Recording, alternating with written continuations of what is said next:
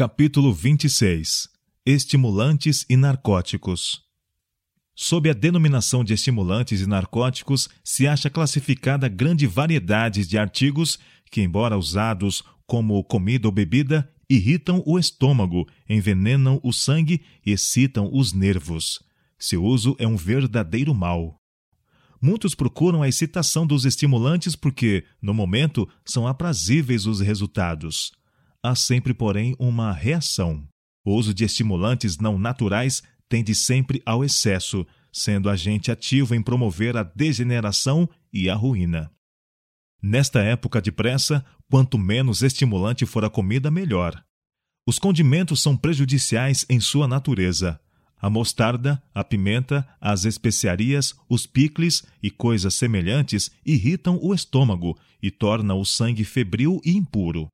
O estado de inflamação do estômago do bêbado é muitas vezes pintado para ilustrar os efeitos das bebidas alcoólicas. Condição semelhante de inflamação é produzida pelo uso de condimentos irritantes. Dentro em pouco, a comida comum não satisfaz o apetite. O organismo sente necessidade de alguma coisa mais estimulante. O chá atua como estimulante e, até certo grau, produz intoxicação. A ação do café e de muitas outras bebidas populares é idêntica. O primeiro efeito é estimulante. São agitados os nervos do estômago, que comunicam irritação ao cérebro, o qual, por sua vez, desperta para transmitir aumento de atividade ao coração e uma fugaz energia a todo o organismo.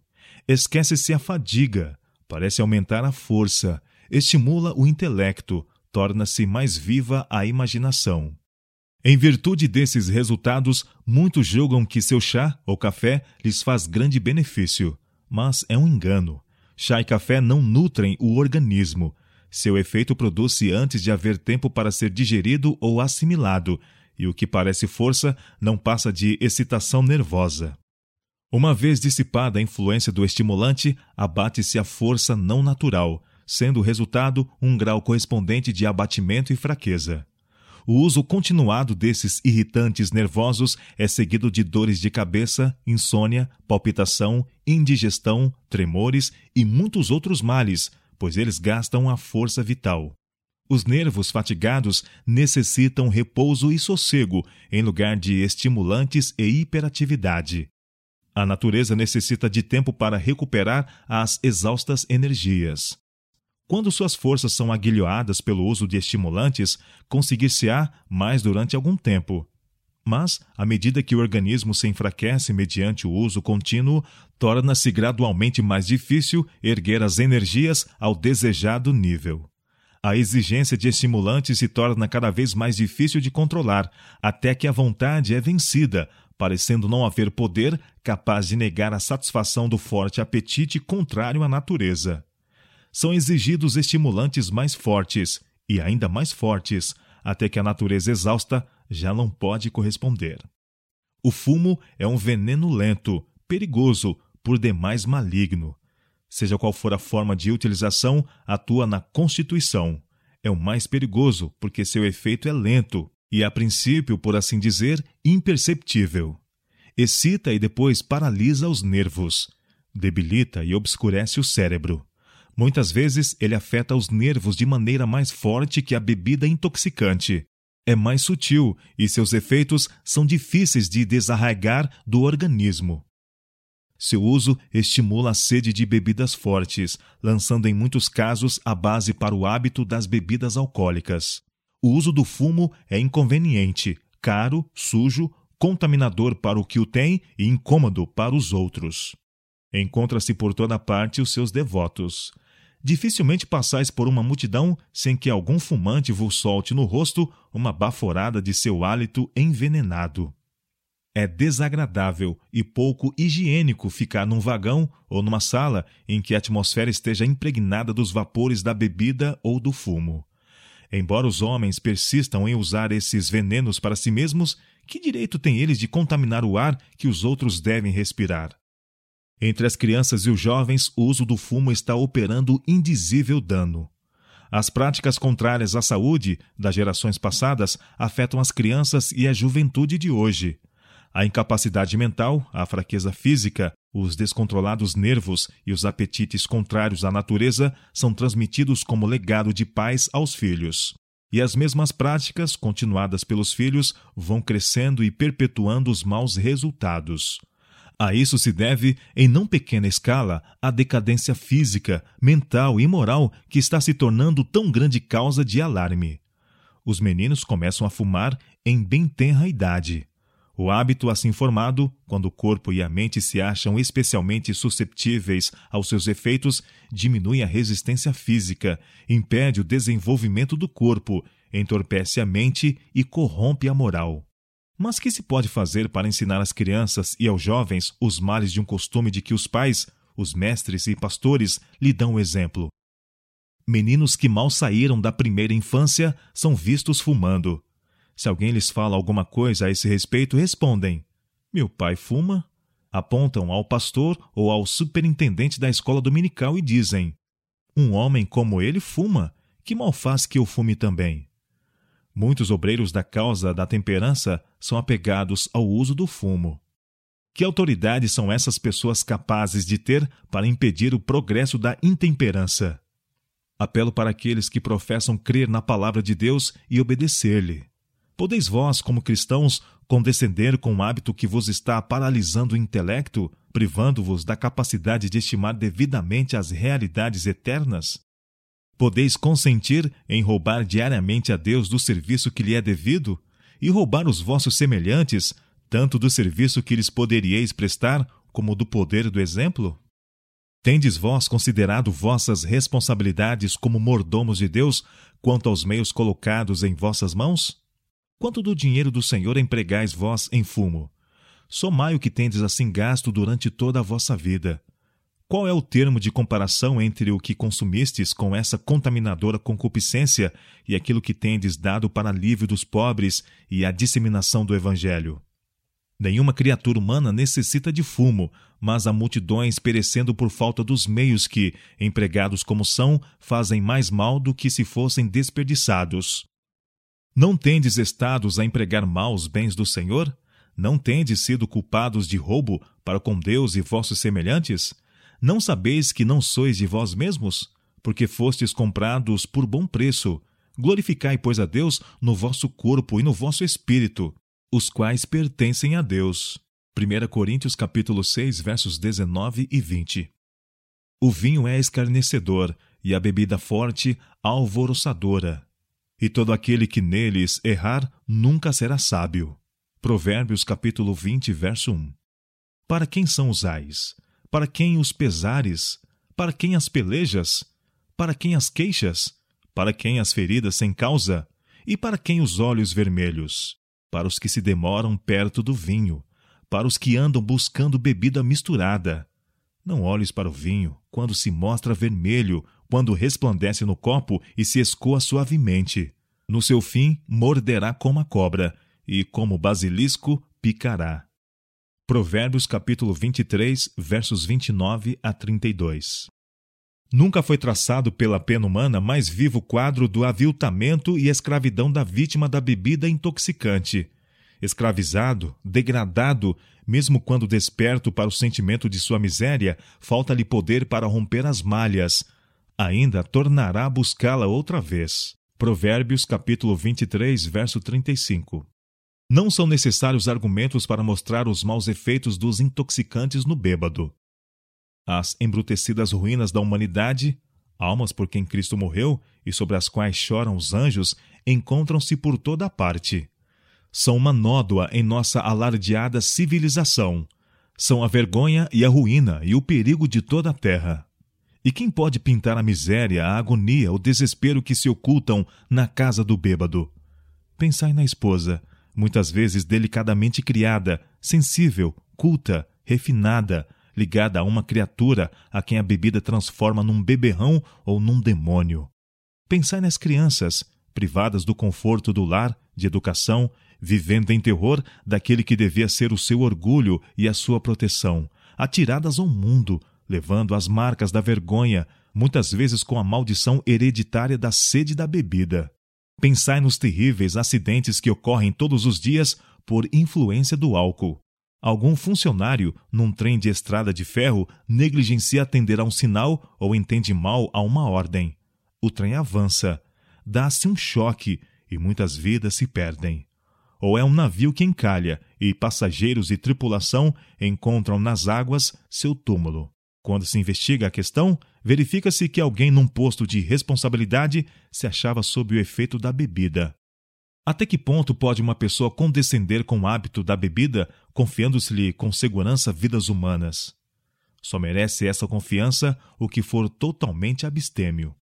As pessoas que herdaram o apetite dos estimulantes contrários à natureza não devem, por modo nenhum, ter vinho, cerveja ou cidra diante dos olhos ou ao seu alcance, pois isso lhes mantém a atenção continuamente adiante. Considerando inofensiva a cidra não fermentada, Muitos não têm escrúpulos de a comprar à vontade, mas só por pouco tempo ela se conserva não fermentada. Começa depois a fermentação. O sabor picante que adquire então a torna ainda mais apetecível para muitos paladares, e ao seu adepto repugna reconhecer que ela fermentou. Há perigo para a saúde mesmo no uso de cidra não fermentada, segundo é comumente produzida. Se o povo pudesse ver o que o microscópio revela quanto à cidra que compram, poucos estariam dispostos a ingeri-la. Frequentemente, os que fabricam cidra para o mercado não são cuidadosos quanto às condições da fruta empregada, sendo extraído o suco de maçãs bichadas e podres.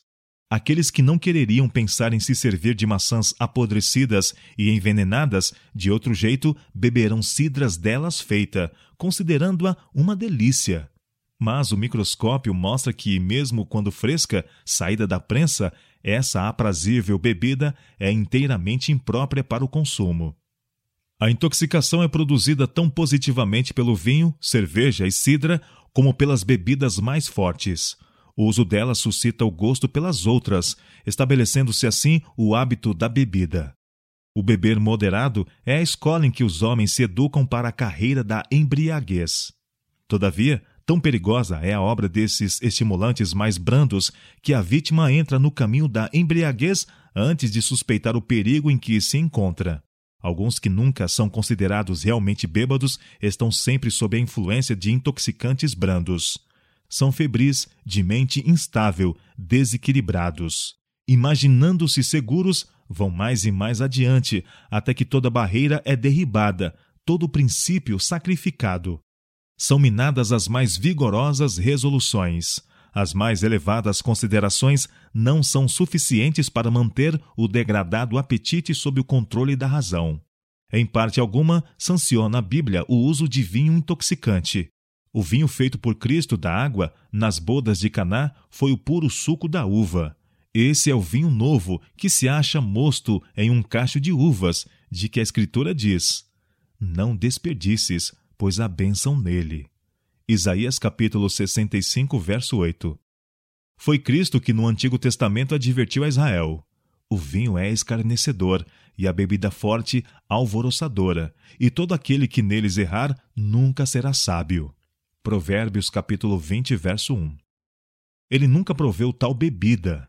Satanás tenta o homem a transigir com aquilo que obscurece a razão e embota as percepções espirituais.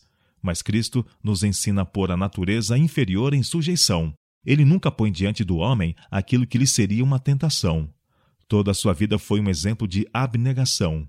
Foi para vencer o poder do apetite que, nos quarenta dias de jejum no deserto, ele sofreu em nosso favor a mais rigorosa prova que a humanidade podia suportar. Foi Cristo que ordenou que João Batista não bebesse vinho nem bebida forte. Foi ele que recomendou tal abstinência por parte da mulher de Manoá. Cristo não contradiz os próprios ensinos. O vinho não fermentado que ele forneceu para os convidados das bodas era uma bebida saudável e refrigerante. Foi esse vinho usado por nosso Salvador e seus discípulos na primeira comunhão. É o vinho que se deve sempre usar na mesa da comunhão como símbolo do sangue do Salvador. O sacramento destina-se a ser refrigerante para a alma e comunicador de vida. Com ele não deve estar ligada coisa alguma que sirva ao mal.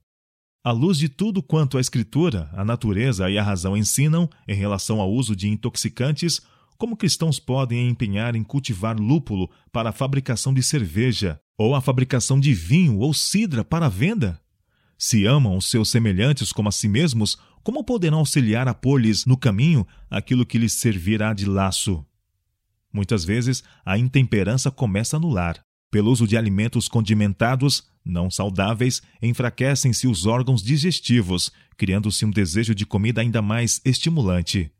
Assim se educa o apetite a desejar continuamente alguma coisa mais forte. A exigência dessas substâncias torna-se mais frequente e mais irresistível.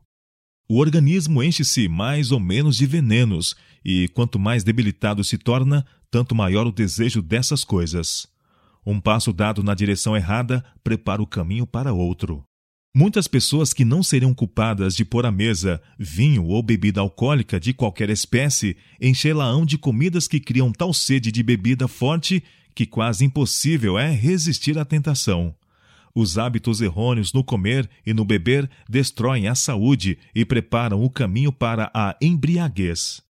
Haveria em breve pouca necessidade de cruzadas antialcoólicas se nos jovens que formam e modelam a sociedade se pudessem implantar retos princípios de temperança.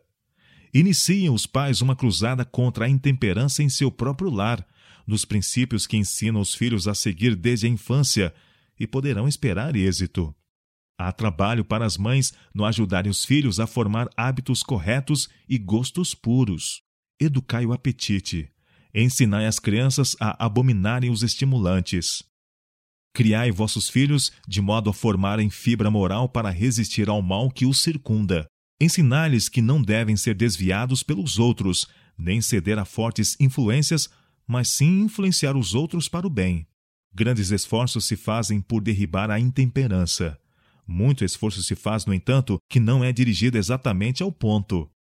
Os advogados da reforma da temperança devem estar alerta quanto aos maus resultados do uso de comidas não saudáveis dos condimentos, do chá e do café. Desejamos bom êxito a todos os obreiros da temperança, mas convidamos-los a considerar mais profundamente a causa do mal que combatem e estar certos de que são coerentes na reforma. Deve ser mantido perante o povo que o justo equilíbrio das faculdades mentais e morais depende em alto grau da devida condição do sistema fisiológico. Todos os narcóticos e estimulantes não naturais que enfraquecem e degradam a natureza física tendem a abaixar o tono do intelecto e da moral. A intemperança jaz à base da depravação moral do mundo, pela satisfação do apetite pervertido, perde o homem seu poder de resistir à tentação. Os reformadores da temperança têm uma obra a fazer educando o povo nesse sentido. Ensinar-lhes que a saúde, o caráter e a própria vida são postos em perigo pelo uso de estimulantes que incitam as exaustas energias a uma ação antinatural, espasmódica. Quanto ao chá, ao café, fumo e bebidas alcoólicas, a única atitude segura é não tocar, não provar, não manusear. A tendência do chá, café e bebidas semelhantes é no mesmo sentido que as bebidas alcoólicas e o fumo, e em alguns casos o hábito é tão difícil de vencer como é para um bêbado o abandonar os intoxicantes. Os que tentam deixar esses estimulantes sentirão por algum tempo sua falta e sofrerão sem eles. Com persistência, porém, vencerá um forte desejo, e a falta deixará de se fazer sentir. A natureza talvez exija algum tempo até se recuperar do maltrato sofrido. Dá-lhe, no entanto, uma oportunidade e ela se reanimará, realizando nobremente e bem a sua tarefa.